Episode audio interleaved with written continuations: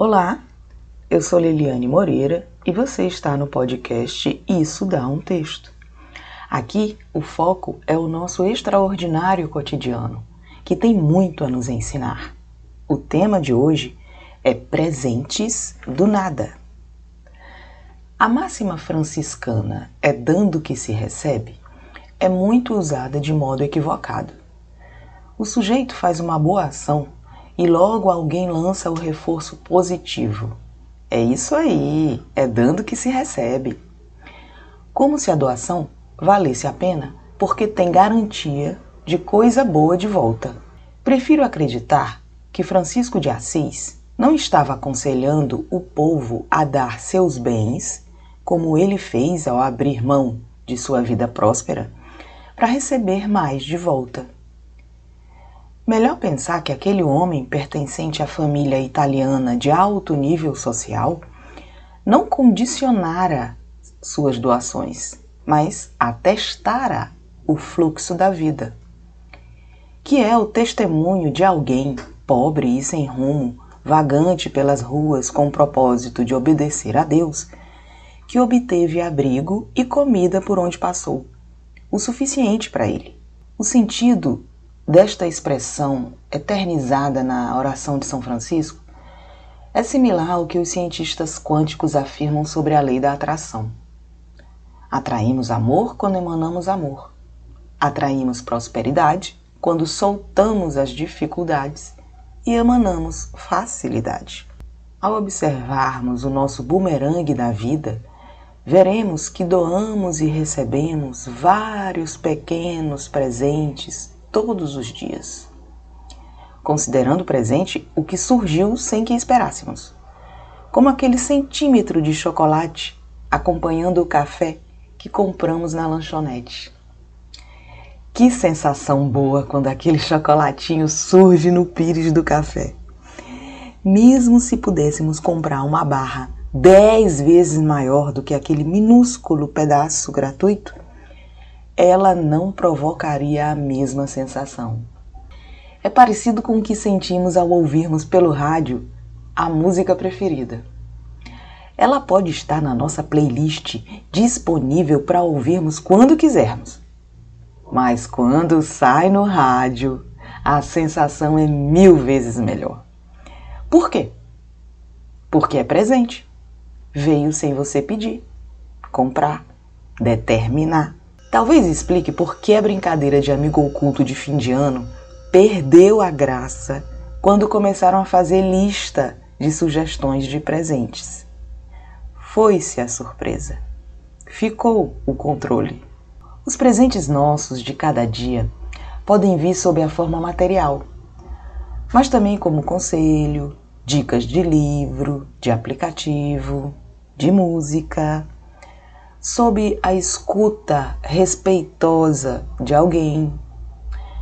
Qualquer bônus que ajude a gente a subir um degrau na vida. Mas para isso precisamos do outro. Relacionar-se, ouvir e ser ouvido, dar espaço para o outro agir para trazer o presente que já é nosso. Dia desses conversava com um amigo sobre crenças inconscientes assunto pelo qual eu tenho um grande interesse.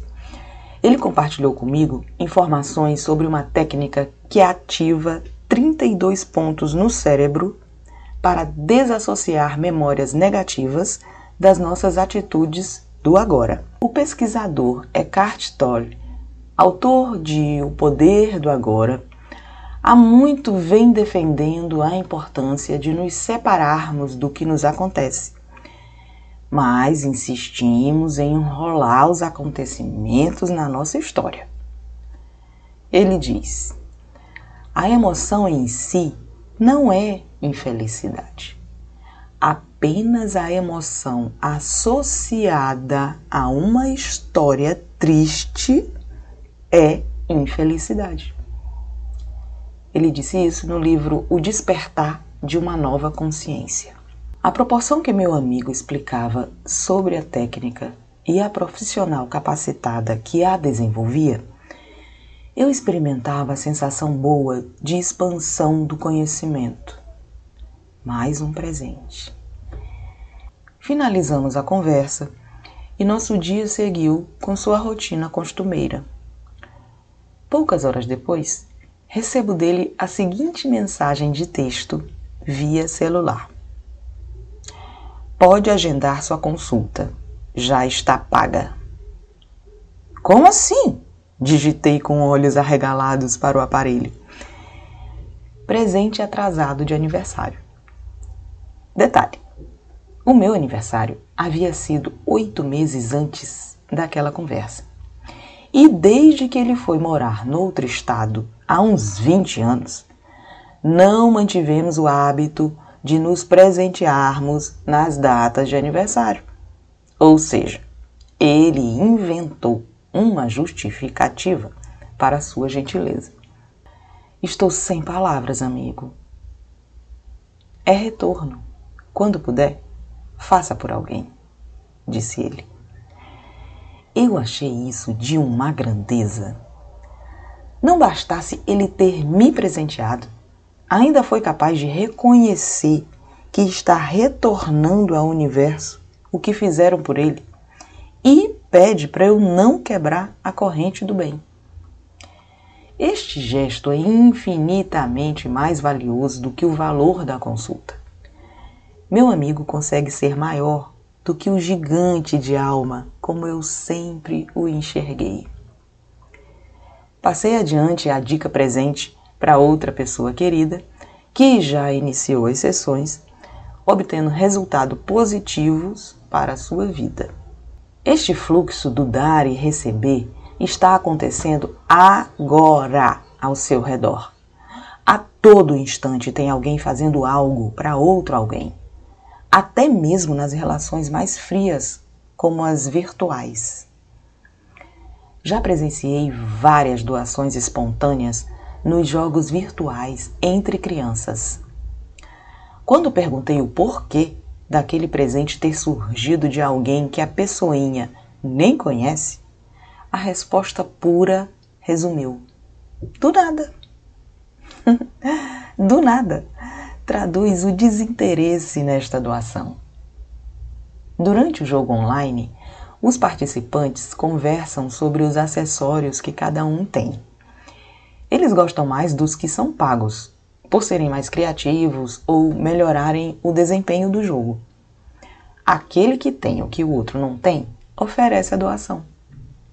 E forma-se uma vibração interessante entre eles, pois comemoram quando o outro passa a ter aquele gorro raro com orelha de coelho. Só precisam ser lembrados de que não foi do nada, pois estão recebendo o que doaram antes para outras pessoas. Se fizermos uma lista dos presentes que recebemos do nada em 2020, teremos a mais valiosa lista de todos os tempos. Pois, se você está ouvindo este texto, é porque sua vida está preservada da pandemia que arrastou milhares de pessoas do mundo terrestre para outra dimensão. A vida teria que vir então no topo desta lista. Assim como os pequenos e despercebidos hábitos de respirar, cheirar e sentir o gosto do alimento.